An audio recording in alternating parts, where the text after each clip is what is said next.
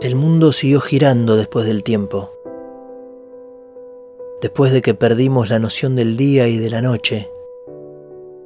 Después de que dejamos de respirar el mismo aire. Crecieron árboles sin sombra y las calles se poblaron con nuestros recuerdos que brotaron silvestres por entre el asfalto. El mundo siguió girando después del miedo después de que a los pasillos oscuros donde habitaban los fantasmas se los fue devorando la maleza. El mundo siguió girando después de todo, después de nosotros mismos, después de nuestra vanidad incontenible de creernos los dueños de todo. El mundo siguió girando y fue sanándose de la plaga que lo detenía, de la especie que creyó poder dominarlo, transformarlo a su antojo y su deseo sin saber que era tan frágil como la vida.